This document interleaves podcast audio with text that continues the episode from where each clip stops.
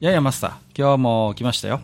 はい、どうも。ご無沙汰しておりました、またちょっとね。はいいえいえ。えで、あのーまあ、前回ね、特に次回予告もなく、えー、まあ、撮ってるんですけれども、はい、うん今日はちょっとですね、えー、まあ、新企画っていうほど大げさなものではないんですが、おっと、えー愚者級ニュースクリップということでですね、はい。ほえーここ最近ちょっとこう話題になったあんなニュースこんなニュースを私の方で愚者級的にちょっとこう食いつきやすいものをピックアップしてまいりましたので、うん。えーそれについてコメントしたりしなかったりという、えーコーナーをお送りしている。しないんかい。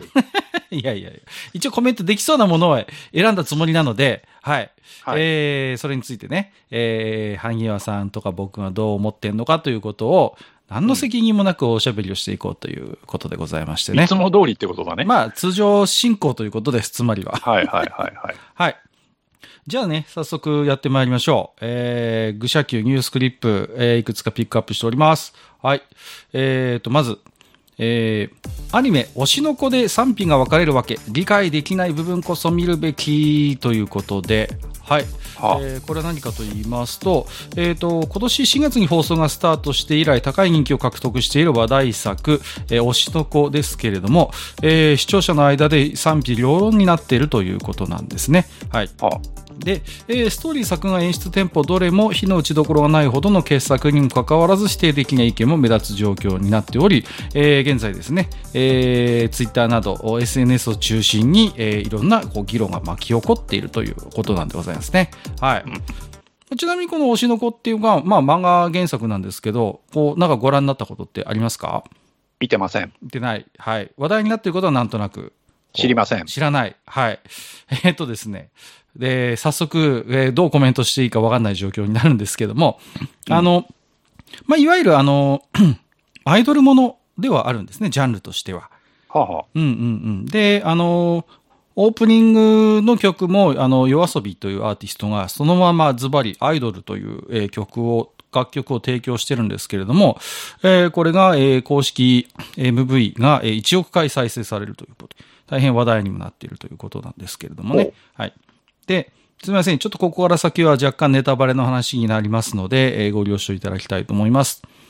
で、えっ、と、例えばね、こう、アイドルが、こう、まあ、主人公というか、登場する、まあ、作品、えーアニメにしろゲームしろ、いろいろあるわけじゃないですか。うん。ね。で、大体のこう、文脈としては、こう、アイドルが、こう、なんていうの、いろんなトラブルとか、家庭の事情とか、そういう人間関係に悩みながらも、こう、うん成長して、あのーまあ、スターになっていく、人気を獲得していくっていうのが、まあ一つ、お決まりの方法論じゃないですか。そういう作品っていくつかありますよね、こうんうんう。うん。うんうん。で、実際にね、そうやってメンバーの中で、こう、友情を育んでいくみたいなね。まあまあ一つの、こう、テンプレとしてあるわけじゃないですか。ところが、えーっと、この、推しの子っていう作品は全然そういうものにはなってないんですよね。うん。まあ、あのー最初主人公かなと思う子がいて、まあ、愛っていう子なんですけども、まあ、この子が実はアイドルを、えーしつつも、えっ、と、16だったかな？16か17ぐらいで、こっそり子供を産んでしまうんですね。はい。で、で、その自分が子供になって事実をひた隠しにしつつ、まあ、アイドルとしては成功したいということで、えー頑張るみたいなお話なんですよ。最初こそ。うん。ところが、これ、ある程度お話が進むと、愛って子は、えっ、と、強靭に倒れてしまいまして、は？はい。で、この愛の子供であるアクアとルビーっていう子が見守る前で亡くなってしまうんですよ。はで、そこから時間が流れて、このアクアとルビーが成長してから、このアクアが、まあ、実は主人公であって、復讐劇としてね、こう、話が進んでいくという。まあ、そういう実はミステリーものなんですよね。犯人がわからないあ。うんうんうんうん。だから、自分の母親を殺した犯人を、まあ、海線山線、生きの生き馬の目を抜く芸能界のいろんな汚い部分も見つつ、まあ、犯人を探す、突き止めるっていうようなストーリーなんですよ。ええはいはいはい。で、まあ、なんでこれが賛否両論になってるかっていうと、いわゆる、どうも、あの、原作の漫画をこう知らずに、アニメから入った、えー人たちからすると、これもいわゆるあの一連のアイドルもの作品のように、こう努力して成功していく、スターに駆け上がっていく、そういうシンデレラストーリーなんじゃないかという見方をした人がいたらしい、一定数。うんうんところが、蓋を開けてみれば、えー、当の最初主人公だと思われた愛は、えー、子供を産んでしまうというね。えー、それにとどまらず、えー、殺されてしまうというね。はい。うんで、えー、子供たちが復讐をするみたいな、おいおい、期待してたのと違うじゃねえかっていうことで、はい。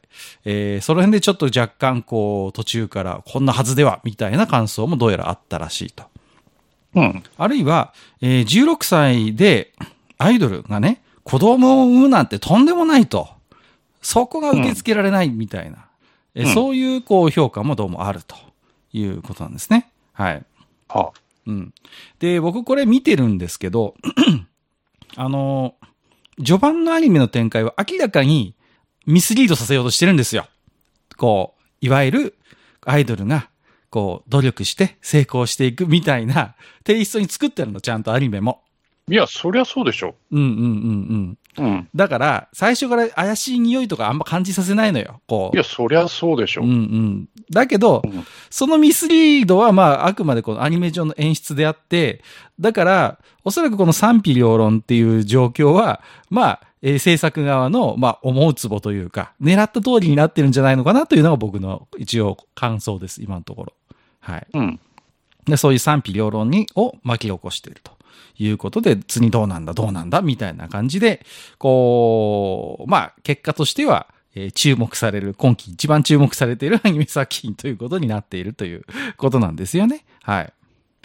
なので、なんていうんですか、なかなかこの作品巧みだなと思うのは、いわゆるそのアイドルもののアニメっていうのの、いわゆるこう、方法論というか、こう、繰り返し擦られる、あの、テンプレを、こう、うまいこと逆手にとって、作ってあるっていうところがね、まあ上手なのかなとは思うんですよ。はい。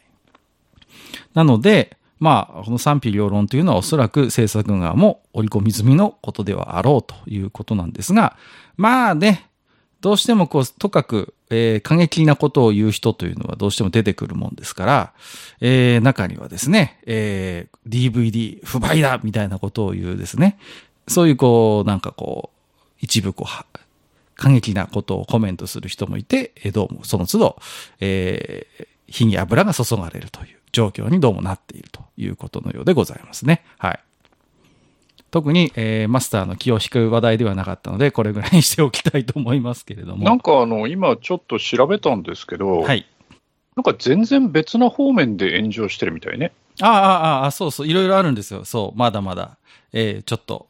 なんかあの、自殺されたうんうんうん方のお母さんがなんか、あ、そうそう。どうのこうのとかっていう。はいはいはい。それも、まあ、あのー例のね、あのーリアリティショーの話ですよね。うんうん。うんなんかそうみたいですね。うん、そのニュースも見たんですけども、うーん、まあどうでしょう。これはいろんなご意見があると思いますが、えー明らかにそれを意識した作り方とし言われると、うーん、どうなんだろうと、うーん、いうのは、ちょっと私は個人的には思います。はい。まあ、ちょっと若干の類似点というか、を、まあ、感じさせる部分は確かにあるんですけれども、うーん、どうでしょう。あのー必ずしも、おそうとは限らないというか、おそらくそこまでのことを下敷きにしているかと言われると、うーん、どうかなと。まあ僕はちょっと見てる人間なんで、うん、そこまではどうかなという感じもしますね。はい。うん。うんうんうんうん。まあまあそういったちょっとこう、いろいろ、えーとにかくう話題をお集めているう作品になっているということですよね。うん。うん。はい。まあ、ある意味、その、なんていうんですか、こう、お話を作るう立場としては、非常に巧みだと思いますよ。引きとかも含めて。はい。あのー、なんていうんですかね、こう、次、こう見たくなるような仕掛けがすごい十分、準備、よくよく準備されて作っている作品じゃないのかなと思いますので、はい。まあそうですね。うーん、ストーリー的にもそういう仕掛けがあったということと、まあ若干ちょっといろいろと、まあコメントされる方もいらっしゃるということですね。はい。はい。こんな感じでよろしいですか？不慣れですけど。次の話題に行ってもよろしいですか？こんな感じでサクサクいやはいなん、なんて言っていいのかがさっぱりわからないので。そうですね。ははいい。じゃあ次行きます。はい。はい。えーと、次は、えーと、はい、これゲームの話題ですね。えーと、メタルギアソリッド3スネークイーターリメイク版が発売決定ということで、はい、えーと、ソニーインタラクティブエンターテインメントは5月25日配信番組にて、プレイステーション、えー、5、Xbox シリーズ、えー、 Steam 用タクティカルエスピオナージュアクションゲームメタルギアソリッドスネークイーターを発表したということで、えーこれは元はというと2004年に発売された、えー作品のリメイクということなんですね。最新のグラフィックスでジャングルでのサバイバルステルスアクションが楽しめるということで、えーメタルギアソリッド久しぶりのこうね、えーニュースですね、新しいということで、えーかつてのファンが非常にえー盛り上がっているということがあるようですね。マスターはこのメタルギアシソリッドシリーズって遊ばれたことはありますか？やってません。やってない。ちなみにファミコン版のメタルギアってやったことある？やってません。あれもやったことないんですか？でででーってやつ、あの、あの、犬とかに追いかけ回されるやつも。あんまりこういうステレスアクションゲームってあれですかね？こう、ご縁がなかった感じですかね？これ、どこが出すの？はいあ、これは、えっ、と、ソニーです。はい。え、だって元コナミじゃん、これ。ああ、そうです、そうです。はい。そうですよ。で、コナミの、え、でもさ、小島さん辞めたじゃん？はい。で、版権は今どこが持ってんの？これ。どうなんですかねはい。版権は、うーん。これ、だから、あれですか、小島さんが持ってるってこと？いや、小島さん個人はお持ちではなかったと思いますよ。うん。会社にあるんじゃないですか？うん、いや、だとしたら、これは小島さん関わってないってことになるよね。うーん、そうなんですかね。はい。いや、わかんないけどね。うんうんうんうん。その辺がどうなのかなって思っただけで。なんかご本人がなんかコメントしてたような気もするんですけど、えーどうだったかな、うん、最近のあの会社との関係はどうなんですかね？その辺は。こう、あんまりね、こう、離れた時は、えー円満な別れ方ではなかった印象があるんですけれども、はい。うんその後どうなったんでしょうね？まいや、あのー前、なんだっけ、うーんと、なんかの RPG の HD リマスターっていう話題もちょっとどっかでしたと思うんですけど、あ、はいはいはい。あの今ちょっとその、何？ゲームウォッチの、えー記事を見てますけど、はい。最新のグラフィックスでジャングルでのサバイバルステルスアクションが楽しめる。うん。必要なのかなって 思っちゃうんですけど、まあ、でも、いいや、いいんですよ。うんいいんですけど、自分としては全く触手は動かないかなっていう。なるほどね。はい。でも実際どうなんでしょう？その高いビジュアル能力がまあ一つ、まあプレイステーションの売りだとするならば、そういうものを一番活かせるゲームジャンルであることは間違いないかなとは思うんですよね。なんかいや、だから、うんあの、なんでリメイクなんだろうなって。ああ、新作ではなくて？そう、新作にすりゃいいじゃんってはい思うんだけど。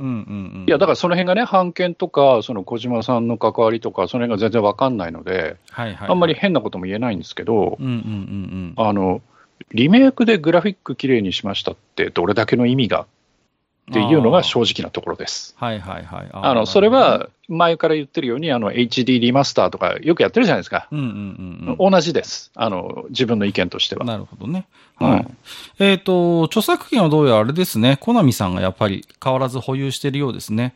うん。うんですので、制作もおそらくコナミが関わるのではないかというう記事を今見つけましたね。あ、そうでですか。うん。コナミがまた家庭用ゲームに力を入れ始めるのではないかという期待をしているファンもいるということのようですが、えー一方で、えー今のはいコナミに何を期待するかということで、冷ややかな見方をするファンもいるようですね。はい。うん。えー家庭用ゲーム機のノウハウがどこまで今のコナミに、えー人的な部分も含めてリソースが残っているのか不安を感じているというファンもどうやらいるようですね。はい。まあ、それは確かにそれはそれで一つ筋の通った話かなという気もいたします。はい。はい。はい、えっ、と、次の話題。はい。そんな、えー、コナミ、えー、ですけれども。はいはい。はい、いいですか？ちょっと慣れない、慣れないことをやってるので、あれですけども。はい。いまいちしっくりきてないけど、はいはいはい。はい、はい、次の話題。えー、馬娘プリティダービーをめぐり運営元とコナミが特許権侵害訴訟ということで、はあはあ、い、スマホゲームの中で高い人気を誇る馬娘プリティダービーをめぐり裁判が始まろうとしております。馬娘プリティダービーを運営開発する株式会社のサイゲームスは5月17日、当ゲームのゲームシステム及び一部プログラムの特許権をめぐり、株式会社コナミデジタルエンタテインメントから2023年3月31日付で訴訟の提起を受けた旨を発表しましたということのようですね。はい。えー、どうやらこの馬娘に関しましては、えー、同ゲームのゲームシステム及びプログラムの一部について、特許権等の協議を以前から、えー、コナミ側と協議をしてきたものの、それが決裂。えー、コナミが結果として東京地裁に訴訟提起を行うに至ったとのことです。はい。えー、ということで、まあ、これから始まる裁判ですので、まだあまり情報がないんですね。どの時点、現時点で具体的にどの特許が争点になっているかは、えーと、まだ確たる情報は出ていない、明らかにはされていないとのことですね。はい。うんですので、これもいろいろファンがあの部分じゃねえか、この部分じゃねえかということで、いろいろと憶測が飛び交うことになっているということのようですね。はい。あの、もともと、あの、馬娘が出たときに、はい、あの、システムはパワープロだよねっていうのはみんなが言ってたと思うんですよ。そうですね。はい。うん。まあ、自分はそのパワープロをやっていないので、どこがどんだけ似ていて、はい。あの、いや、これはまずいだろうっていう感覚が、ま、全くない人間なのでね。はい。えー、あんまり、その、変なことを言ってしまうと、単に、えー、見当違いのことを言ってしまうだけになっちゃうかもしれないんですけど、はい、でも、あの、一つ興味があるのは、これ、ツイッターにも書いたんだけど、はい、あのゲームのシステムって、あのなんていうかな、ぶっちゃけパクリパクられってとこがあるじゃないですか。まあ、それは否めないと思いますよ。うん。だから、うん、その、まあ、それがあって、まあ、これまでね、ずっと発展してきたわけじゃないですか。それこそドラクエだってね、ウィズ・アドリーの戦闘をパクってるとかね。はい。あの、フィールドに関しては、あ何？えっ、ー、と、なんだっけ？うんウルティマか。ウルティマをパクってるとかってね。はいはい、そうですね。まあ、よく言われるじゃないですか。それははっきり、あの、本人たちが言ってますからね。パクってるとは言いませんが、うんうん、まあ、あの、あのシステムをほぼ踏襲しているということは言ってますから。うん。だからまあ、それはね、えっ、ー、と、出た時期が良かったっていう話なのかよくわからないけれども、でも世の中にはまあ似たようなゲームっていうのは、ね、別に馬娘だけに限らずいっぱいあるじゃない。はい、そうですね。はい。で、そこでコナミがその特許権の侵害を訴えて出てきたっていうのが、まあ、コナミはね、前もなんだっけ、うんと、裁判やってたけれども、はい。コナミは以前ですね、えっ、ー、と、うん、音ゲー訴訟と言われるものですね。音ゲーもやってたし、はい、あれ、カプコンのなんとかやってたのが違ったっけ？カプコンのもありますね。はい。なんかあったよね。あと、だから、ときメモでも訴訟を起こしてますよ。うんうんうん。はい、だから、まあ、うん、その辺の考え方っていうのが、その、何？ここまでだったら、いや、結局その特許っていうものをどう取ってるかっていうことにももちろんよるんだけれども、はい、うん、ここまでだったら、まあ他のメーカー、真似してもいいけど、ここからはだめよみたいな線っていうのが、まあ、それぞれの会社にもちろんあると思うんだけれども、はい、うんその何、ハードルがちょっと、だから逆に低いのかな、コナミって。いや、こここれ真似されちゃうとだめじゃんっていうのをすごく広く問題視しちゃう会社なのかね、よくわかりませんけどね。はいえっ、ー、と、ゲームの特許権をめぐりましては、まあ、有名なものとしては、任天堂が、えー、スマホゲーム白猫プロジェクトの特許侵害をめぐり、ポロプラを提訴した事例が有名ですね。はい。うんうん、これはまあ、あの、ご記憶にある方もいらっしゃると思いますけれども、えっ、ー、と、白猫プロジェクトというのは、えー、アクション RPG ゲームだったんですけれども、このゲームのプログラムが任天堂の特許権を侵害しているということで、えー、44億円のの損害賠償とゲームの差し止めを求めて、えー、任天堂が提訴しました。えっ、ー、と、コロプラ側が争う姿勢を見せたことで訴訟は長期化となりまして、えー、2021年4月には任天堂は時間経過を理由として賠償額を倍以上、96億9900万円に引き上げました。その後、コロプラは任天堂と和解を発表して、和解金は約総額33億円と言われておりますが、任天堂が訴えを取り下げたというのがありました。うん、はい。あとは、まあ、えっ、ー、と、コナミをめぐっての訴訟でいきますと、えー、1999年、えー、コナミやジャレコに対してビートマニアに関する特許に基づき、VJ、これジャレコの、ああ、あったね、VJ ってあったね。はい、うん、これの製造販売差し止めの仮処分申請を行いました。はい。うん、えー、で、えっ、ー、と、これに対してジャレコが、えー、コナミに対して無効審判を請求しましたということなんですね。うん、で、えっ、ー、と、この裁判って、えっと、ちょっとこじれまして、その後、えっ、ー、と、同じくゲームメーカーでキャロットなどゲームセンターを経営しているナムコに対して、えー、ゲームセンターに設置している VJ の撤去を東京地裁に申請するということで、えっ、ー、と、ちょっと事態が複雑化したということなんですね。はい。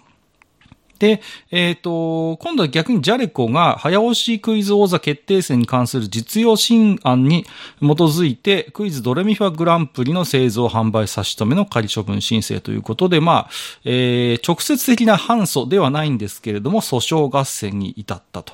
いうことなんですね。うん、はい。で、えー、ちょっと泥沼の 様子を呈するんですけれども、最終的には、えっ、ー、と、コナミとナムコは、えっ、ー、と、和解。えー、その後、コナミとジャレコも和解し、裁判は終結したということがありました。これがまあ、だいたい1990 9年から2000年にかけての一つ、音ゲー訴訟と言われるものですね。はい。うん、コナミを舞台とした。これはマスターもなんか覚えてらっしゃるんじゃないですか。なんかこう、ナムコもなんか訴えられちゃったりしましたしね。こうああ、そこまではでも記憶ないな。あの、VJ が出た時に、うんはい、いや、これ、ビーマンに似てるよねっていうのはしてたんです、話としては。はいはいはい。ファンの間ではもう、これは明らかに ビーマンだよねって話をしてましたから、ね、でも、例えば、当時のゲームセンターのゲームでね、はい。それこそストツが流行ったかと思えばさ、はい。ね、ファイターズヒストリーが出てみたりとか、まあ、ね、あれも確かちょっとこじれた気がするんだけど、はい。うん。で、あの、6ボタン式の格闘ゲームでレバー1個と6ボタンでやる格闘ゲームってことで、まるっきりかぶってたんだよね。そうですね。うん。だから、それもちょっとこじれたっていうのはあったけど、でも、あの、対戦ゲームのフォーマットっていうのは、いろんなゲームにそのまま移植されていて、上に体力バーが出ていて、真ん中にタイマーが出ていてみたいなね。はい。うん。で、2本なり3本なり選手した方が勝ちみたいなシステムがほぼ、ほぼ一緒っていうゲームなんて世の中に腐るほど溢れてるわけじゃない。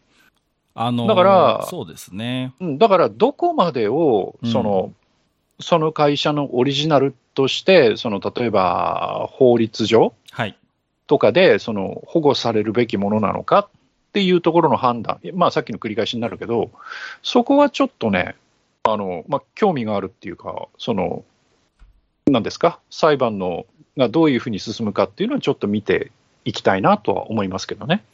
音ゲー裁判の際にちょっと議論になったのは、確かに格ゲーのフォーマットはじゃあどうなんだって話もあったんですけど、あの時にはすでに多くの会社があのフォーマットを使ってしまっていたので、うん、おそらく、こう、その全ての会社に対して訴訟を起こすみたいなことが現実的ではないっていう意見もあったんですね、すでに。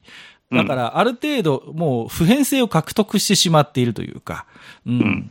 一方で、ジャレコの VGA に関しては、まだそれほど音ゲーというものが、こう、各社が出しているような状況ではまだなかったという中で、ビーマギの、まあ、人気をおそらく明らかに、こう、2匹目の土地を狙ったんでしょうね、ジャレコ側が。はい。うん、というところで分かりやすくパクってしまったっていうところで、まあ狙い撃ちされたんじゃないかという声は確かにあの頃あったんですよね。うん。うん、だからさっきマスターもおっしゃってましたけど、一つはやっぱタイミング的な問題っていうのもあの時にあったのかもしれませんね。うん。うん、まだ、あの、戦う相手が一社で済みましたからね、あの時のコナミは。うん。ジャレコさえ潰しとけば。おそらくその動きを、えっ、ー、と、競合他社は、えー注目していたでしょうから、うん。うんまあ、そこで結果的には和解ということにはなりましたけれども、あの時のコナミの置いているゲーセンの運営会社であったナムコまで提訴するということまでやりましたので、はい。うんああ、ちょっと今回コナミやべえな、本気だな、みたいな空気があったのはなんか覚えてるんですよね。うん。まあ本気っていうかちょっとおかしいよね。まあ、感覚的には。ちょっとね、うーん、あの、あの時問題になったのは、キャロットだけ狙い撃ちにしてたんですよ、コナミって。なぜか。うんうんもっといろんなゲーセンに VJ 置いてあったのに、なんかある種、見せしめ的になんか、あナムコ以外は提訴してたかちょっと記憶ないんですけども、大々的に言ってたのはナムコだけだったので、うん。いやーだから、そういう裁判の仕方って、その、そこに正義はあるのかなって気がしちゃうよね。まあそうですね。うんだから、別に裁判っていうのは正義か悪かを争う場ではないけれど、そうですね。なんかね、うん、まあ、ちょっとこう、やっぱもにょっとするよね。うん、ああ、だからその法的なその、なんていうのかな、あの、心眼は、まあ、まあ置いておいてこの際、その、うん。ゲームファンとして、ゲームを遊ぶ側の人間として、当時思ったのは、コナミって会社はどっちの方向を向いて、えー、ゲーム作ってんのかなっていうのはやっぱ思いましたよね。その、うん。なんか、ちょっとユーザー置いてきぼりになった空気はあの時確かに僕も感じましたので、うんうんうん、まあ、そのこととね、ゲームの著作権っていうのはまた別のことなのかもしれないけど、なんか、しゃかりきになってコナミがそういうことをやっていたので、若干ちょっとね、うん、マスターと同じで私も少しもにょっとしたのは覚えてます。はい。うん。まあ、あとあの、コナミ絡みでいくと、ときメモメモリーカード事件ということで、はい。これなものもありましたね。ああ、なんか、セーブデータを売ったとか、そんなんだっけ？そうですね。改造してたと思います。はいあそれはね、それはまあ、訴えられてもしょうがないかなとまあ、思うけど。これは、えっ、と、コナミが、えうんー、訴訟訴確定しておりますね。うん。はい。ときメモ関係いろいろ面白いのがありまして、えっ、と、アダルトアニメ映画化事件っていうのもありまして、なんだっけ、同人誌も訴えられてたよね。訴えられてました。はい。ね明らかに藤崎しおりと分かるようなキャラクターが性行為を行うアダルトアニメーション、ドギマギイマジネーションを制作した会社が訴えられてます。はい。で、えっ、と、この時はですね、藤崎のイメージが傷つけられることを嫌うファンから、苦情や要請がコナミにも多数寄せられたということで、はい。えー、コナミは、えー、訴えました。はい。あれ？そのまんましおりって名前のついてるエロ同人あった気がするな。あります。それも訴えられてます。ありました。すごい、なんか、しかも関数出てるんじゃなかったっけ、あれって。人気があったんです。売れたんです、あれ。うんうんそうなんですね。はい。でえっ、と、で、この時は、その、なんていうのかな、藤崎しおりが著作者人格権を侵害しているのかどうかといったような、えーまあ、論点が一つありまして、えーで、ただ裁判の中では、えっ、と、そうですね。はい。まあ、あもちろん、コナミが訴訟する、訴訟、あの、勝訴することになりました。この時はね。はい。で、えっ、と、著作権のえー侵害も認められたということになりますね。うんうんうん。うんはい。で、すえっ、と、でも、コナミは、まあ、あの時、堂々と、えー、もう、鬼の首を取ったかのようにですね、えー、藤崎しおりと、えー、というキャラクターのオリジナリティがね、こう、守られたんだってことを言ってましたけど、まあ、我々みたいなエロゲ業界の人間は、トゥーハートを知っておりますので、何を言っとんだというようなね、はいはいはい。まあ、そういう冷ややかな見方も一方ではあったことをよく覚えております。うんね。あの、別に、あの、完全オリジナルなキャラクターでもないだろうと、えーあの時、エロゲを遊んでいた人間は誰しも心に思っていたということでございますね。はい。以前、愚者級でも喋りましたよね。藤崎しおりにはモデルがいるよっていうね。うんはいはいはい。まあまあ、それはちょっと脱線ですけども。はい。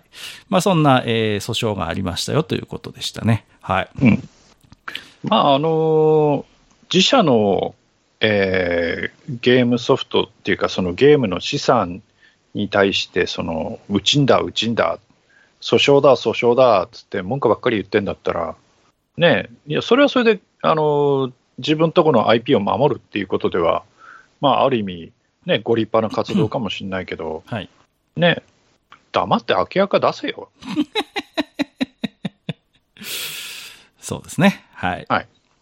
マスターらしいコメントですね。はい。あのーまあ、そうですね。うーん。俺はガイアポリスを待ってるんだ。はい。ありがとうございます。はい。いいゲーム資産をいっぱい持ってるのに、えー、さっぱり活用ししようとしない、えー、ところにじくじたる思いを持ってるファンは多いと思います。はい。あの、思うんですけど、そうやってなんかこう、ね、あの、蔵に入れて腐らせてしまうんだったら、ね、売ればいいと思うんですけどね。ちゃんと誠意あるところに、権利を。ねだからあのね、ナムコのね、ウデツさんの爪の赤でも煎じて飲めって言うんですよ。だからその、ね、そのゲーム資産をいかに活用するかという観点は、まあ今のところはあまりコナミかは感じられないのでね。うん。うん、熱心じゃないですよね。そういう部分をきちんと、まあ、作品、だから、なんていうのかな、そのゲームの作品性をそこまでこう、強調して声高に主張するのであれば、あなた方が作ってきたかつての立派な作品のその作品性をあなた方はどう、どう生かそうとしているんですかと聞きたくもなるというのが。いや、だからね、はい、あの、まあちょっと明らかの話になっちゃうんだけど、はい、あの、今、ナムコがすごい、あの、ウデツさんとかがね、あの、こう、ね、おそらく先頭になって動いてるんだろうけれども、うんはい、すごいたくさん空き家感出してるのよ。提供してますよね、で、今度はベラボーマンまで出るのよ。あの、ベラボースイッチどうすんだっていう話もあるんだけど、まあ出るんです。うんうんうん、で、何本出てんだっけな？もう4、50本出てんじゃないかな。もうライフワークと言ってもいいですよね。うん。うん、いや、で、台東さんは台東さんですごい頑張って出してて、うんうんうん、はい。それこそね、忍者ウォリアーズからね、そうそうそうあの、ニュージーランドストーリーから、うん、ね、あの、パイ、パイレーツ、ん？なんとかパイレーツとか、すごい古いのからね、あの、はい、たくさん、やっぱり、台東さんも出してるわけ。で、あの、カプコンとかは自分のところでやってるから、まあ、それはそれでいいとして、うんうんうん、セガとかね。はい。まあ、いいとして、そうやって、その、えー、最新のゲームハードに、その、古い、えー、アーケードゲームとかの資産を持ってきて、それなりに、えー、その、えー、ユーザーに対してそういうのを提供して、えー、遊ばせてる。で、そういったところの、えー、ソフトのこうラインナップっていうのがどんどん各メーカー、どんどん整いつつあるときに、はい、コナミってそれ見てて悔しくないのかなって、本当不思議。そうですよね。だって、うん、日本の有数のゲームメーカーだったんですよ。そうですね。はい。そうですよ。あの、別にあの、フィットネスジムの経営会社じゃないですからね、もう。ね。いや、確かにもうグラディウスとか、はいはいはい、そういうのは明らかに出ちゃってるよ。うん、うん、出ちゃってるけど、いや、もっとね。ね、うん、いっぱいあるじゃん。掘り起こすべきものはたくさんあるんですよ。うん。うん。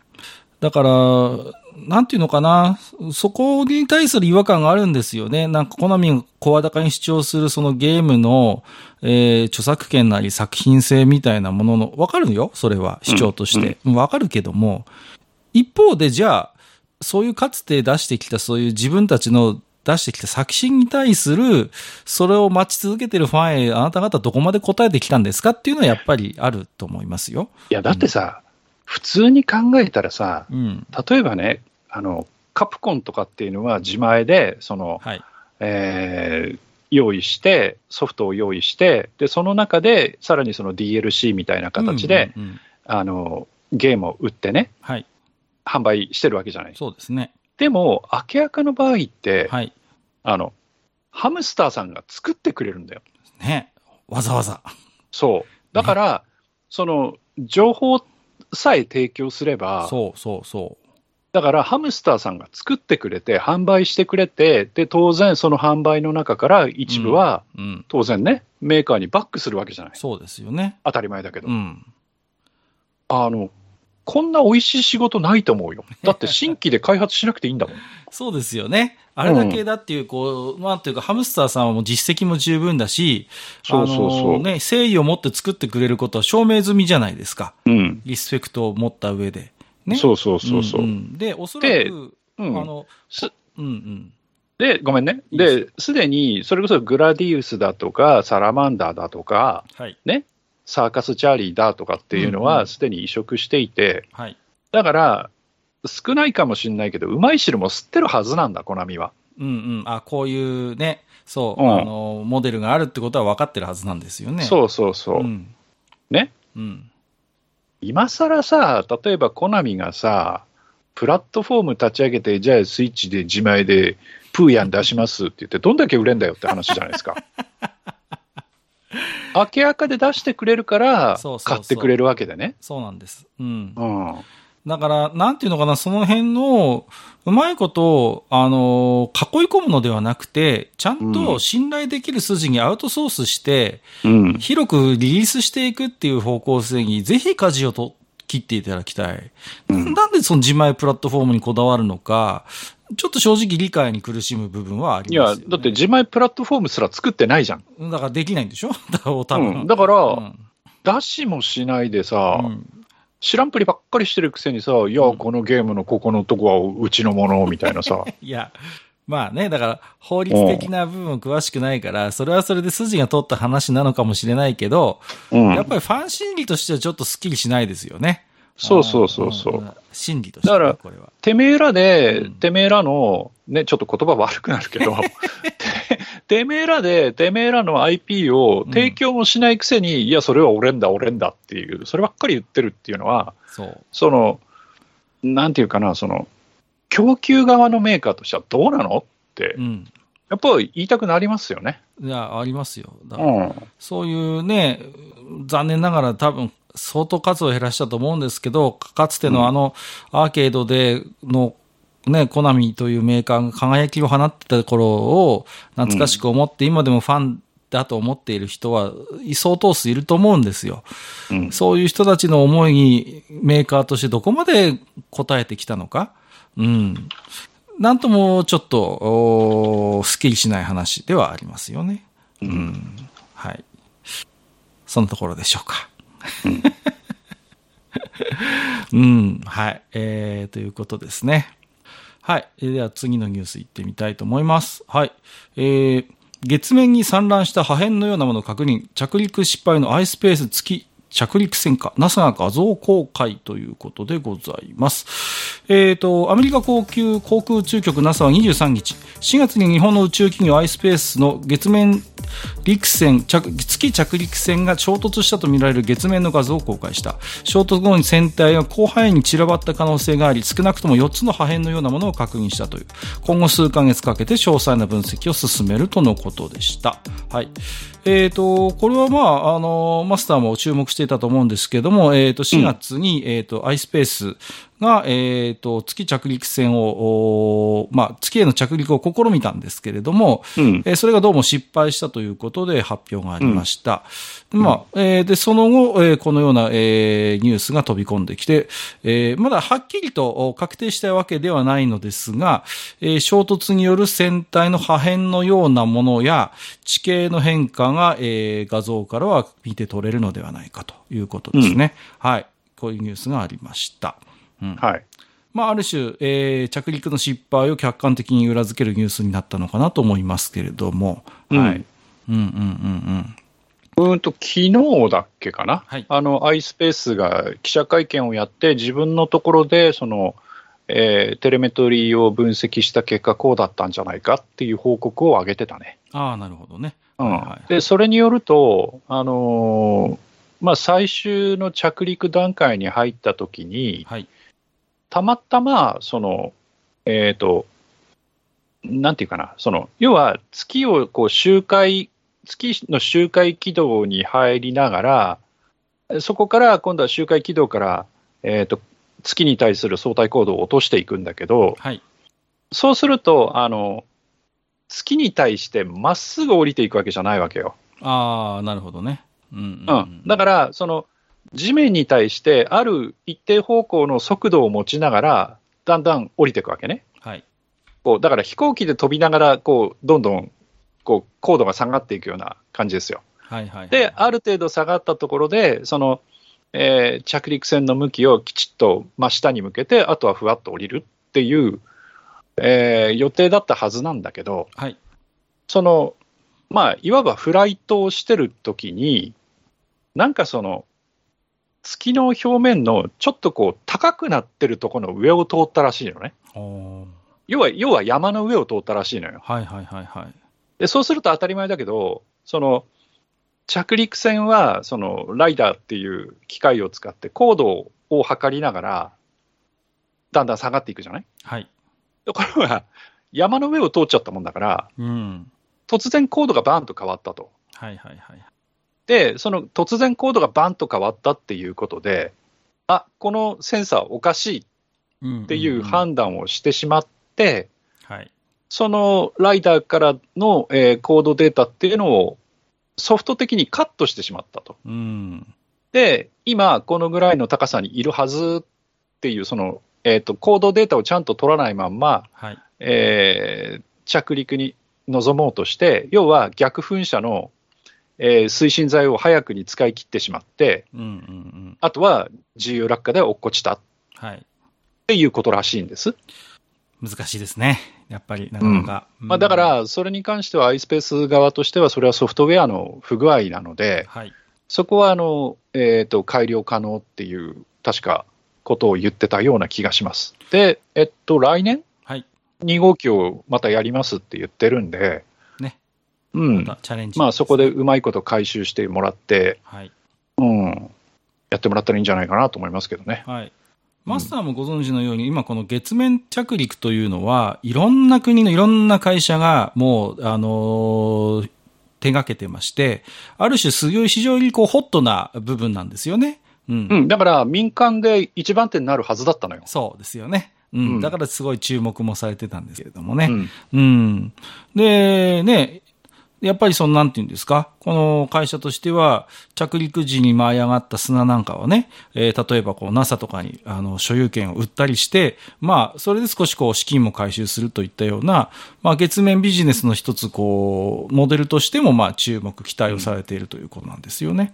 はい。まあ、でもね、失敗あってだから。そうですね。うんまあ、あの、失敗の会見の時に CEO の方もおっしゃってましたけども、着陸するまでの、あの、テレメトリーとかデータをきちんと取得できたと、獲得できて、これは非常に大きな成果なんだということをおっしゃってまして、うんこれはおそらくその通りなんだと思うんですだから。壊れないでそこまで行ったっていう。うんうんうんで最後にそのソフトの不具合で燃料がなくなって墜落しちゃっただけなので、はいはいはいはい。うんまあ、そこまでうまくいってたって話なんですよね。そうですよね。そう考えますとね、うんうん、確かに次につながる、まあ、うん。これは、もちろんまあもちろん。はい、えーことなのかなというふうに、えー思いますけれどもね。はいまた頑張ってほしいです。そうですよね。はい。はいえーで、まあちょっと関連して宇宙絡みのお話、話題として、えーこんなものもありました。えーと、国産の新型ロケット H3 初号機の打ち上げの失敗を受けて JAXA は2023年度に打ち上げが計画されている H3 ロケット2号機に地球観測衛星を搭載しない方針を明らかにしました。はい。うんで、えー今年の3月に打ち上げられた初号機には地球観測衛星第一3号が搭載されておりましたが、えーロケットの打ち上げの失敗に伴い、えーこの第一3号も、えー一緒にロケットとともに破壊されたということになります。はいうんえー JAXA では、えー2号機の打ち上げを予定しているんですが、やはり仮に打ち上げが失敗した場合の影響が大きいことから、予定していた第一4号の搭載を見送るという方針を明らかにしました。はい。まあ当たり前だよね。まあ、これは以前からマスターもおっしゃってましたけれども、やはり、あの、そもそも初号機にね、積んだのが間違いなんで。初号機に乗せなければということですよね。うんうん、うん、うん。まあ、ちょっと高すぎる事業量にはなりましたけれども、まあ、えーまあ、こういう方針でよろしいのではないかと。いや、だから、そこでどういう、えー判断が働いて、初号機でありながら、高価で実用をのある衛星として使わなければいけないっていう大地を、初号機に載せるっていう決定がね、うん、どういうプロセスでされたかっていうのは、きちんと見直して、そうですね。別に犯人探しをしてね、貼り付けにしろとかは言わないけれども、うん、うん。あのそこはちゃんとね、やっぱり検証するべきだと思いますよ。いや、そこは私も同意見でして、うんあのー何かスケジュール的な部分、あるいはえコスト的な部分での、まあ、プレッシャーはおそらく何らかの形ではあったんだと思うんです。ただ、えーそのことによって結果として非常にリスクの高い、えー決定をせざるを得なかったという、ここのプロセスに関しては、やはり今後のためにも検証はしないといけないし、やはり叱るべき方法でそれは明らかにするべきなんだろうというふうに思います。はい。うんでは、次の話題。まあ、そんな、えー、夢のある話が一方であったんですけど、これは、えっ、ー、と、SF の話なんですが、えーと、藤子 F 不二雄の SF 短編全111作を収録した決定版がついに刊行、えー、藤子 F 不二雄 SF 短編コンプリートワークス全10巻が、えー、刊行開始ということで、えー、この実は4月から、えー、もう2冊ずつ出てる出始めているんですね。えー、はい、でこの今あの F 先生の SF 短編ってちょっとホットな話題になってまして、えっ、ー、と、こんなニュースもあります。えー F 先生の SF 短編約110作品を解説した SF マガジンに注文殺到ということで、これが6月号だったかな、SF マガジンの。はい。えー、非常に予約が好調であったということで、えー、過去数年にないレベルで SF マガジンが売れているという、売れるということになっております。さらには、えー、そんな F 先生の SF 短編ドラマ化ということで、そろそろ始まるんじゃなかったかな？えー、ということで、えー、ドラマが、えー、今、えー、発表されているというあもうやってるのかな？4月6月にやってますから。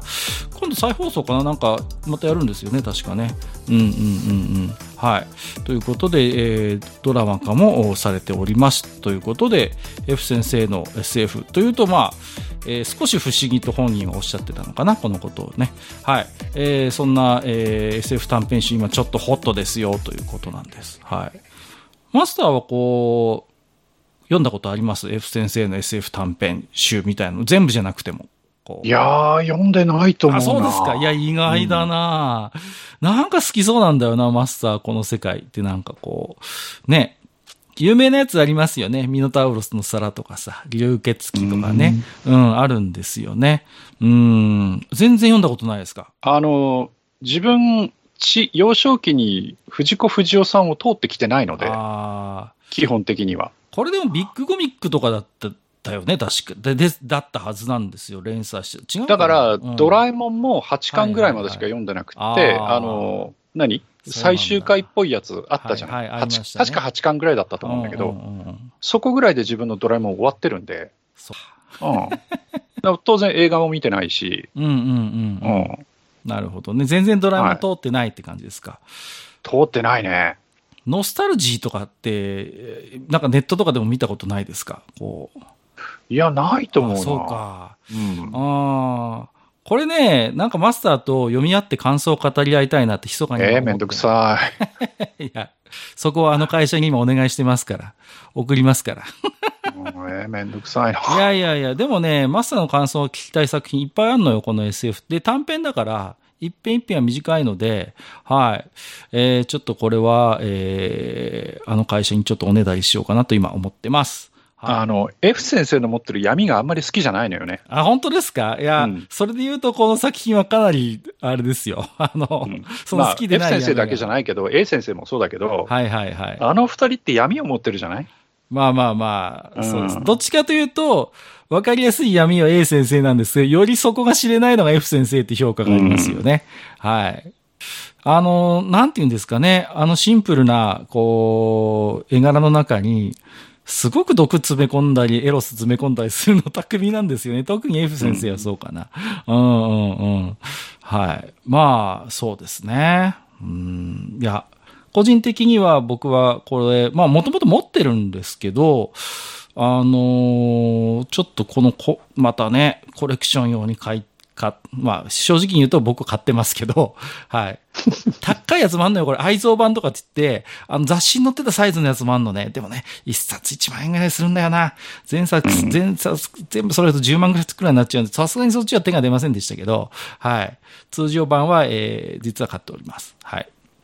おそらくリスナーさんでも買ってらっしゃる方いるんじゃないかなと思っておりますですよ。はい。さあ、えー、では次の話題行ってみましょう。はい。えー、これがまあ、えー、もしかしたら長くなるかもしれませんけれども、はい。えー、ホンダ、えー、2026年からの F1 復旧発表。アストン・マーティン・アラムコ・ホンダとしてチャンピオンを目指すということですね。はい。ホンダ技研工業は5月24日、2026年シーズンより F1 に正式復帰することを発表しました。えっ、ー、と、ホンダ技研工業取締役、三部俊弘さん。モータースポーツ参戦の目的を技術と人を育てることと説明。モータースポーツに参戦することで高性能でユニークな製品を提供してきたという。再びチャレンジする大きな理由として、2026年からの F1 の燃料が100%のカーボンニュートラル燃料になること。エンジンとモーターの馬力割合が変更され50%ずつになることを挙げた。ということで、えー、これが2026年からはモーターとエンジンが、ん？違う。えっ、ー、と、その例として現在パワーユニットが1000馬力とするならば、エンジンが800馬力、200馬力になるという。これが2026年からモーターとエンジンが500馬力ずつになるため、えー、大電力の電池など技術開発の余地も大きいということを挙げていらっしゃいました。はい。これについて関連して置き手紙もあるので合わせてご紹介です。あたたまさんいただきました。ありがとうございます。題名、ホンダが復帰するんですってね。以前別の名前で投稿させていただいたものです。F1 を引くホンダの格好悪さに憤慨して投稿しました。各家の生温かい共感をいただき、その説は大変ありがとうございました。今日は5月24日、ニュースがホンダの F1 復帰を報じています。瞬間、様々な思いが巨来しました。皆さんにどう思われてると思う？戻らないといった下の根がまだ乾いてませんよね。金ないんだろ？でも嬉しい。ということでいただいております。ありがとうございます。うん。あたたまさんのコメントって、すごいなんか、あの、この間のホンダと F1 の、えー、トピックをウォッチしていた人間のすごいこう正直な気持ちを表しているなと僕思うんですよね。うん。うん、で、えー、まあ、あたたまさんもおっしゃってました。戻らないといった下の根が乾かないうちに F1 復帰を発表しました。まだあまり多くの情報が出ている状況ではないので、えー、何とも言えない部分多いかと思うんですけれども、マスターのファーストインプレッションとしてはどういう感想をお持ちになったんですか ?8 号さんいなくなったからでしょ？ああ、なるほど。はい。それが。あのー、うん、んと、記者会見見たんですよ。ああ、ご覧になってましたね。はい。うん、見ました。それで、えー、っと、仕事中だったんだけど見たんですよね。仕事中それで、うん、仕事なんかやってられっかっていうことで見たんですけど、はい、えー、っとね、まあ言いたいことは、うん、まあそこそこあるんです。はい。で言いたいことはあるんですけど、あの、三部さん？今の社長さんは、結構正直にいろんなことを話してくれたな、とは思いましたね。なるほど。だから、その、えっ、ー、と、表向きの理由として、その F1 のレギュレーションが変わりました。はい、で、そのレギュレーションっていうのが、今、ホンダが目指している方向と、えー、合致をしているので、戻ることにしましたみたいなことを言ってるんですよ。うん、で、それだけじゃなくって、あの例のネットフリックスの影響で、今あの、アメリカでとにかく F1 の人気っていうのがめちゃめちゃ上がってると。はい、で、えー、実際にアメリカで今年は3戦、うん、でメキシコも含めると4戦、はい。まあ、ブラジルまで含めると5戦、うん、だからあの北米ああの北米の、ね、アメリカ大陸で、そんだけ F1 やるわけですよ。はい。でそうなっていくと、やっぱりその北米とかを、えー、大きなマーケットとしているホンダとしては、F1 やってる方がいいよねっていう判断が、要は今まで、いや、F1 なんかやってても儲かんねえわって言っていた連中もちょっと手のひらを返してきたのかなっていう。だから、あのまあ、そういうことで株主とかを説得しやすくって、もちろん社長が変わったということもあり、はい、そっちに舵を舵を切ったんだな。っていう話なんですよ。そこの関わりで言うと、やはり26年からはパワーユニット供給メーカーにコストキャップがかかるということも応援したというか、後押しになってますよね。うん。でもコストキャップはもうすでにかかってるからね。うん。うん。じゃあ、でもどうですか？えっ、ー、と、レッドブルに供給してた頃ってもうキャップってあったんでしたっけ？あとは、うん、これは、えっ、ー、と、おそ、うんと、もちろん、えー、記者会見では言ってないんだけど、はい、おそらく、えー、アストン・マーチンが、うん、あのパワーユニットの代金こんだけ払うよっていい条件出してきたんだと思う。うん、はい。これは以前に F1 界でマスターもおっしゃってましたけれども、うんパワーユニットメーカーの取り合いになるっていうことは以前もマスターおっしゃってましたよね、今後の展開として。うん。んで、アストンマーチンどうするんだろうってマスターがポロッと喋ってましたけども、うん。まあおそらく、かなりの金額を積んだんだろうなっていうことですよね。まあうんだから変な。話、うんレッドブルに出すよりも儲かるんだと思う。ああ、なるほどね。もう儲かるというか、回収できる。はい。もう、はい黒字まではいかないにしても、うん要は資金が回収できる目処が立っている。んでしょうね、きっとね。うんマストン・マーチンの F1 チームには、えっ、と、サウジアラビアでしたっけの国営あ、サウジアラムコが参画していて、資金力は豊富だと言われてますよね。いや、うんだって、チームのオーナー、ローレンス・ストロールだから、はい。親父さん。そりゃ金ありますよって話でね。金はうなるほどあると。だって今、えっと、何百億でしたっけ？うん新しいファクトリー作ってて、はいもう、もうすぐ完成かな、うんうんうんうん。めちゃくちゃすごいの作ってるはずなんですよ。はいはいはいはい。うん。だから、あのーパパストロールはそれなりに本気でうん。F1 というものを今はね、うんやっていて、うん。チャンピオン取るぞって鼻息荒くしてるんだろうな。で、実際、あの、今度今回のね、ホンダの記者会見でも、ストロールさん来てたから。かなり本気具合が見て取れましたよね。うんそうそ。で、あいうらっしゃってましたからと一緒にマーティン・ウィットマーシュも来てたんで、はい。かなりチームとして、うん。本気だぞと。ある程度、だから、あの会見の様子を見る限りでは、うんそれなりに長い期間、ホンダと付き合っていく覚悟というか、うん。うん、と、意気込みは感じられたと思うんですよね。うん。うん。おそらく腰掛けではないんだろうと。うん。うん、それなりの長い、まあ、4年なり5年なり、あるいはそれもっと長く、本田さんと付き合っていくつもりなのかなというふうに受け止めたファンも多かったようですが、うん。うんうんうんうん。まあ、でも、レッドブルにしたら面白くないよね。はい。レッドブル側もいろんな、えー恨み節が実際ニュースで、えー漏れ伝わってきますよね。はい。うん。だって、それこそ、フェルスタッペンだって、ちょっと、こう、残念っていうか、はい。ね、あの、ホンダとやるのは大好きだったのに、みたいに言ってくれててさ、そうですね。うん、なんかちょっと複雑っていうのはね、うん。うん、2026年だからまだ先だけど、はい。そこからはまあ敵同士になっちゃうっていうのでね、う。うんん、まあそりゃそうだよなって思いますけどね。そうですね。だって、ね、レッドブル側にしてみれば、いや、いろいろしんどいからもうやめるわって話になって、そうか、そうか、うんうんまあ仕方ないな、これまでありがとうやでっていう話をしてたら戻りますって言ってきたわけだからい、や、まさに下の根も乾かぬうちにね。乾かないうちに。うん。つまり、その、とりあえずここまでは僕たち一緒にやろうねっていうところを決めて、うん。撤退やでっていう話をしてたのに、もう次の年からは僕たち、ね、アストン・マーティンと組んでやりますって言っちゃうわけだから、そりゃレッドブル面白くないっすよ。そうですね。そりゃそうううんん。ふざけんなってなるよね、そりゃね。そうですね。うんうんしかし、これだけ短期間の間に、こう、会社の方針がガラッと180度変わるというのは、うんまあ、いろいろな状況が、ホンダの F1 再復,、えー復帰を後押ししたとはいえ、うーん、どう、どうなんでしょうね。そんなにやっぱり取り巻く状況が大きく変わったということなんでしょうか？いや、だからあれでしょ？結局、社内政治があっち行ったりこっち行ったりするっていう会社なんでしょ？なるほどね。うん、うん、うん。だから、あの、F1 やりたい派、そんなのやってられない派っていうのが、それなりに、それなりの数それぞれいてさ、いてさ。はい。で、社長が変わるたびに、その、あっち行ったりこっち行ったりするんじゃないですか？うん。だから、はいそういう面で、あの、前にほら、撤退の時も、それこそちゃん中さんも呼んで、はい一本取ってますけど、取りました。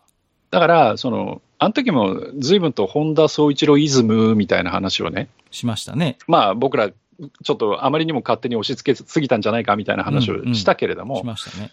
うんやっぱりそういう DNA っていうのは今のホンダにはきっとないんでしょう。うなんか走る実験室だの、パワーオブドリームスだのって、三部さんずいぶん言ってたけど、はい。ないんだよ、きっと。そもそもね。うん。だから、あっち行ったりこっち行ったりするんだよ。今回のこの発表については、好意的、好意的に受け止める方もいたんですが、一方で海外の投資家からはですね、ホンダという会社のガバナンスはどうなってるんだという会社の経営体制を疑問視する声も少なからずだったようです。いや、当然そうなるよね。はい。えーこれだけ短期間の間に方針がガラリと変わるような会社は、えー企業統治がうまくいってないのではないかという、うんえーそういうガバナンスリスクを指摘する投資家も多いようですよ。いや、その通りだと思いますよ。はい。うんですので、あの、口の悪い投資家は、今回の発表にしちゃって、数年後にはどうなってるのかねという冷ややかな見方もある、そうそうそう。。だから今の三部さんはい。が、その、あそこの会社結構コロコロ社長変わるんで、はい。だからね、社長お辞めになった後、はい。またその何、また F1 なんかやってられない派の人が社長になったりしたら辞めますって言い出しかねないですよね。またもっともらしい理由をつけて、そうそうそうそう。はいはいはいうん、また、なんか役割を果たしたらの、なんか、なんかでっち上うん、だげ。ってて、今回だって、三部さんだって走る実験室とかって使い古されたフレーズ持ち出してきてさ、うん。で、人を育てるんだ、なんだかんだとかって言っててさ、いや、これまで育てた人たちどこ行っちゃったのって話でさ。う、ん。うん、その、明らかに、まあ、いろんな意見がある部分で、私が印象に残ったのはうん、チームをやっぱり維持していくことと、一回解体して、また作り直す、どっちが大変かって言われたら、当然、こうね、あの、再度作り直すことの方が大変で、コストもそっちの方が莫大にかかるだろうと。うん。だから、まあ、どういう資金的な話があったのか詳しくはわかりませんけれども、なんか、その人たちに対するなんか言及がほとんどなかったのが、寂しいというか、うんうんうん。かつの功労者たち、まあ、未来を向いてなんかかコメントするのはかっこいいけれども、じゃあこれまでのホンダの歩みの中でそういうことがあったことを、ほとんど会見では触れていなかったことを寂しがるファンも多かったようですね。まあ、ただ、ホンダって、撤退、撤退って言って、ずいぶんとあっちこっちから品種買いましたけど、はい。あの実質的には撤退してないのね。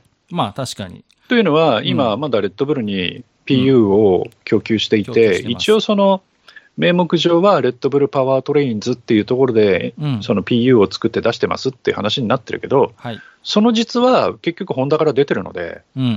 だから、その PU の製造とか管理っていう部分は、で、あのうん HRC っていう会社が間に入っててね、はい。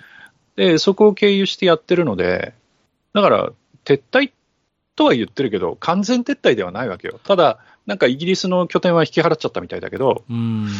うん、では、あだから、ある程度技術的な継続性は、あああるということでね。あの、三部さんが、その、えっ、と、記者会見のし質問かなんかに答えたときに言ってたのが、はい。また一からのスタートなんですかみたいなことを言われて、うんうんいやいや、あの、研究はずっとしてました。お金、それはお金かかんないんで、みたいなことを言ってて。あ、そうなの？って。だから、それこそさっきのね、うん。うん。会社としてのガバナンスどうなのって話が、やっぱり出てくるわけよ。そうですね。う。うんん。やってんじゃんって話でさ。いやそこはちょっと、あれですよね、うんあれって思いますよね。だってもう完全撤退みたいな空気出してたじゃないですか。あの、だから、それって会社に対する配信行為じゃないの？みたいなさ。うんうんうんうん。あの、厳しい人に言わせればや。ならない？一部株主からはそういう指摘が出ているようです。いや、その話は初耳だと。あの、びっくりしてやってましたとかさ。そんなところに金かけてたのかよ、みたいな指摘は投資家を中心にあったようですよ。ううん。ん。いや、だから、結局、その、まあ、いいところなのかもしれないけれども、はい。その、何？あの、トップがこうだぞって言っても、全部が揃ってそっちの方向を見ない。っはい。ていう会社なんだろうなうんうんうん。と思っちゃいいますよね、やっぱりね。はいはいはい。大丈夫か、この会社って。うん ちょっと思うところはありますよね。最近どうでしょう日本の、あの、まあ、少し視点を変えてみますと、自動車メーカー、あの、いろいろゴシップが多いですよね。まあ、日野自動車しかり、ダイハツもこの前ちょっとありましたあなんかありましたねうんはい。まあ、あの、まあ、実は調べれば、あの、どの、世界の、世界のどの、あの、モーターメーカーもやらかしてんですけど、いろいろ。でも、特に最近はちょっと、日本の、えー自動車会社大丈夫かと。えーちょっと、えーガバナンスも、えーちょっと問題あるよねっていう、コンプライアンスも問題あるよねっていう、ニュースがちょっとここ、なんか目立つような気もしますけれども。うん、だから、まあ、F1 復帰というそのニュートピックそのものについて、まあ、えー喜ばしい部分もあるのかもしれませんけれども、一方で、やっぱりその、ホンダという会社の、なんていう、やっぱり企業統治のあり方みたいな部分については、親って思う人はそれなりにいたようですね。で、あとは、あの、これはね、あの、周りの、まあ、例えばマスコミであったりとか、はいあの、一般の人も含めてなんだけど、うん。あの、じゃあ3年後は角田君、アストンマーティンだはいねとかって能天気に言ってるのがね、あの、ごめんなさい、本当にバカかって思います。はい。うん。なるほどね。だからね、あの、何？その、あ、ホンダが復帰するんだ、わいわい、じゃあこれからアストンマーティン応援しましょうっていうほど自分は能天気にはなれないし、なるほどね、じゃあ角田君そこに乗れればいいねとも全く思わないですね。はいはいはいはい。うんだって、アストンマーティン確かに、えーファクトリーすごいはい。立派なの作って、うん。これからはきっと車の作り方っていうのも変わってきてね、はい。えーそこに、まあ、ホンダの、えーワークスエンジン、あワークス PU が入って、はい。まあ、これまでよりはきっと成績良くなるとみんな見てるけれども、うん。結局2026年からはレギュレーションが変わって、PU は全部変わるわけですよ。まあ、あの、社長さんもおっしゃってましたけれども、うんね、大きくその仕組みを変えるターニングポイントの年でもあります。うん、で、じゃあそこで、本当にホンダがね、優れた PU を出してきて、出すことができるのかっていうのって、はっきり言って未知数なわけですよ。全くもって未知数ですよね。ううんん。それに関しては。それをちょっと裏付ける話として、これもやっぱりその三部さんの、あのあ、三部さんだったかな、HRC の社長さんだったかな、どっちかのその発言だったんだけど、はい。その去年か、その、えー2026年からの、えー、と F1 のパワーユニットサプライヤーとして、ホンダは登録をしましたと。はい。で、登録はしといたけど、何にも決まってなかったと。で、まあ、研究はずっとやってたって話はしてたけど、はい、で、今年になって、その、えーアストン・マーティンと話が出てきて、じゃあ3年後や一緒にやりましょうかみたいな話になってきて、そこから本当に本気になってるみたいな。はい。え、それって他のメーカーにもう1年遅れてんじゃんって話でさ。うんうんうん。実はもうこの時点で、別にあの先手を取ってるわけでも何でもないっていうことですよね。あ全然うんはいむしろ、遅い、うん遅いぐらいっていう。遅い。うん。だから、まあ一番心配なのは、あの、レッドブルと組むフォードだけど、はいはいはい。あそこは本当に心配だけど、うん。でも、おそらくアルピーヌっていうか、ルノーにしても、フェラーリにしても、メルセデスにしても、もうバンバンやってるはずなの。もうとっくにもう準備はしているだろうと。で、特にメルセデスなんて今全然勝てないから、はい。次こそはまたトップに返り咲いてやろうと思って、しゃかりきになって開発してると思うのね。おそらくそうでしょうね。うん。それに対してさ、登録したときに、いや、とりあえず登録だけしとこうかみたいなのんきなこと言ってね、うんうんうん。登録して、今のって、ああ、じゃあ一緒にやりましょうか、ね、今のパワーユニット強いから、きっと2026年以降も大丈夫、大丈夫みたいなうん。雰囲気でさ、このまんまいったらすっげえ痛い目見ると思うんだよね。そんなに甘くないぞということですよね。う、うんんうんうんうん。甘くないと思う。はい。だから、本当にね、なんか大丈夫？っていううん。ところもあるし、はいあとは、その、結局、良くも悪くも、あの、アストン・マーティンって、あの、ストロール家の、っていうか、ストロールさんの持ち物なのね。はいはい。だからこそ、ドライバーは、まあ、フェルナンド・アロンソという、とっても今、頑張ってる、うん。40を超えた親父が頑張ってるのと、はい。あともう一人、えっと、今24歳ぐらい？はい。の坊ちゃんが乗ってるわけじゃない。そうですね。で、坊ちゃんも、えっと別に F1 ドライバーとして一番、その、何、腕がないとは言わないですよ。はいはいはい。彼だってそれなりの腕を持っていて、実際表彰台に上った経験もある。うんそういうドライバーですけど、はい。でもやっぱり、アロンソと比べてしまうと、あまりにも力量に差がある。なるほど。で、そこで僕がちょっと疑問に思ったのは、ホンダのその記者会見の時に、ローレンス・ストロールも、それからチームを統括しているマーティン・ウィットマーシュも、勝ちたいって言ったのよ。勝ちたい。うん勝ちたいって言ったのよ。はい私たちは勝ちたいんだ。うん。で、その勝つためにホンダを招いたんだ。はい。うん、俺たち本気だぜっうん。ていうところを見せてきたんだけど、はい。じゃあ、本当に勝ちたいんだったら、はい。坊ちゃんどうすんのっていうのは考えなきゃいけない。そこはね。うん。うんあの、坊ちゃんも別に悪いドライバーではないけれども、はい。申し訳ないけどトップのドライバーではないんですよ。うんうんうんうん。勝ちたかったらトップドライバー2人揃えるべきで。はい。まあ、うんそれをできるだけの資金力はあるだろうと。あるある。全然ある。うんうんうんうんだっ、て、今実際フェルナンドがいるわけだから、そうですよね。あとで一人引っ張ってくりゃいいんだもん。うん。それぐらいは別に、あの、資金的な部分では、あの、うんできるだろうと。だから、うん。本当に腹す、腹決めて、うん勝つっていうんだったら、そこの決断も必要だろうと。そう。はい。いうことですね。だからうんうんうんそれだけ本気だよってもしやってきて、例えばよ。はいはいはい。例えば、パパがね、はい。もう勝ちたいから、うん。お前はダメだと。はい。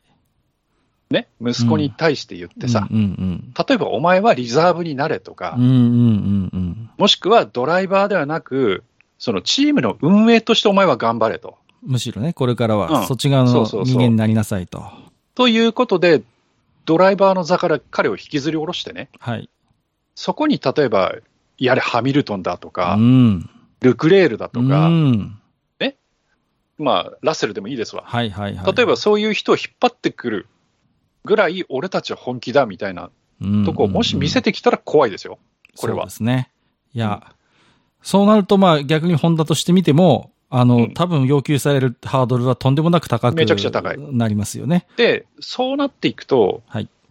あ、ホンダの PU 積むんだから日本人ドライバー一人乗せれるよねなんて、そんなそんなことには絶対ならない。そんなのんきな話をしてる場合じゃなないいですね。ないないない。とんでもない話ですよね。うんだからうんうん角田君がもし、ね、あの、もちろん彼はレッドブルのドライバーであるので、はい。この先、レッドブルのドライバーになるっていうことがおそらくはナンバーワンの目標であるだろうし、そこに行くべきだとは思うけれども、はい。もし何かの機会で、えーアストンマーティンに移るみたいなことがあったとしても、それは、それまでに、えー彼が成長して、それだけの力量というものを発揮してみせて、はい。アストンマーティン側から、ホンダではなく、アストンマーティン側からお願いだから来てください、これだけのお金払うんでっていうドライババーにならなければ彼はいけないんですよ。ー。黙らせなきゃいけませんね。そういう意味で言うと。うんそういうホンダだからっていう声を。だからうん今、その、いや、2000、何 ?2002、あうん2026年からアロンソ王子と角田君のペア見たいとかって、能天気に言ってる連中を見るとね、俺ぶん殴りたくなるの、本当に。まあまあまあ。まあ、ふざけんなといや、見方は自由ですから、うんその、うんまあ別に、いや、それは別に。でもうんうんうんでも、、いや、アストンマーティンが本気だとしたらそういうことよっていう。まあまあ、そうですね。ううん。うんだから、まあまあ、そういう、まあ、あの、流れがないわけじゃないんでしょうけど、ただもう、そうそうそうそう。だったらやっぱり、アストンマーティン側に壊れてくるぐらいのドライバーにやっぱ彼は成長しなければならない。だからそうなると、彼は選べるわけですよ。はい。レッドブル。ルでもよし、うんっ。ていうかね、その時のトップのチームに、はい。勝てるチ自ームに。分から、そう、うんだから、勝てるチームに僕は行きます、みたいなことが言えるだけの人間になればはい。いいわけですよ。それであれば誰も文句は言わないわけですね。文句は言わない。うん文句は言わないし、たとえホンダがまたやめますって言って撤退したとしても、うんうんうんうん。彼には、はい。あの、シートは用意されるわけですよ。そうですねホン。ダがいなくなったとしても。うんうん。そんな後ろ盾なんかいらないよと。うん。う。うんん。いうことになるわけですからね。で、例えば、ね、えーメルセデスなりフェラーリなり、うんうんもしかしたらマクラーレンとかがね、はい。レッドブルって給料安いでしょ？みたいな。うんうんうんうん。だから、うちに来たらこんだけあげるよ、どう？みたいなうん話がさ、例えばあったりとかね、はいはいはい。あの、日本人以外のトップのドライバーっていうのはそういうことを実際やってるわけだから。そうですね。はいねはいはい。あの、今、出戻ってきちゃったけど、リカルドなんていうのはまさにそれでさ。うんそうですね。うんはい。まあ、だからやっぱりそういう選手にならないといけない。腕を買われて、彼はねこううんうん。っていうことですよね。はい。うんまあ確かにね、そうですよね。あのーホンダが戻ってくるイコール角田くんっていう考え方はあまりに短絡的だし、そうそうそうそう。やっぱりね、まあだから角田くんが乗るというところに満足するんじゃなくて、うんじゃあ彼がじゃあ結果を出すっていうところまでやっぱり、やっぱ期待はしたいですからね、その。うんいや、そして彼はそれを期待されてるドライバーだから、うんうんうんうん。特にレッドブルにおいて。はいはいはいはい。うん、だから、まあそれに対して、うんそのまあ、応援してる側っていうか、見てる側がね、はい。能天気に、あ、ホンダが作るんだから角田君乗れていいじゃんみたいなことを言ってしまうのは、彼に対して失礼。失礼だね。うん。うんそうか。それは確かにそうですね。うんうんうんうん。まさに彼は今ドライバーとして一かも二かも、あの、向ける時期に今来てるわけそうですから。そうそうそう。うんうんうんうん。だからね、確かに、あ、ホンダ復帰イコール角田が取れるっていうコメントは確かに彼に対してもとても失礼なことかもしれない。それはね。うんうん。ありがとうございます。はい。まあ、あの、最初に私申し上げましたけれども、まだまだ、えっ、と、わからないことがいっぱいあります。はい。あの、最初の情報だけですのでね。ですので、まあ、すまあ一応お断りとしては、現時点の情報で、えー今、マスターなり私が考えていることとして、えーはい、えー勝手にコメントをしているということでございますので。はい。はい。またこれがね、えーまだまだ先の話ですから、時期的にはね。はい。まだこれが2点3点するっていうことも F1 の世界ではよくある話ですので、はい。まあ少なくとも最初のミベさんの会見を受けてのえー我々のなんとかコメントということで聞いていただければと思います。はい。ありがとうございます。えー用意したニューストピック以上になりますけれども、はい。はいマスの方から何かありますか？これをもう加えてくれみたいなのがあれば。おえ？別なニュースですか？急に言われてもはい。なんかあったっけ？え大丈ーっと、夫ですか？えーっと、えーっと、なんだろう？えーっと、な、なんかあったかな？はい。すいません。急に降ってます。ここから先レジュメないんです。ないですよね。はい、はい。まあ。なんかあったっけ？はい、はい。まあ、こんな感じでたまにやりたいと思ってます。あの、愚者級ニュースクリップということで、はい。はい。我々が独断と偏見で、えー語りたいトピック選んでますけれども、ちょっと初回ということもあり、えー若干マスターが全然わからないやつも私ピックアップしてしまいましたけれども、あはいいや、まあ、それはいいんですけどね。はいはいうん別に答えないだけなんで。いいんですけど、なんかあったかな？えーっと、なんかあったっけ？まあ逆に今後ですね、今回のあたたまさんじゃないですけれども、はい、あの、愚者級の二人、このことについてどう思いますかみたいなの、もしあれば、愚者の宮殿つけていただければ、このニュースクリップのコーナーで、えーご紹介することもあろうかなと思っております。なるほど。はい。はい。よろしくお願いいたします。はい。はいじゃあ、えっ、と、今日はそんな感じですかね。はい。あたたまさん、もう一ついただいてますけれども、これはまた次回、じゃあご紹介をさせていただきたいあ、と思いそうですか。ます。はい。わかりました。はい。。ということで、えー今日はですね、愚者級ニュースクリップということで、えーいろいろ、えー散発的にですね、あんな話題、こんな話題コメントさせていただきました。えーお相手は私こと閣下と、私こと、埴輪でございました。本日もお聞きいただきましてありがとうございました。ありがとうございました。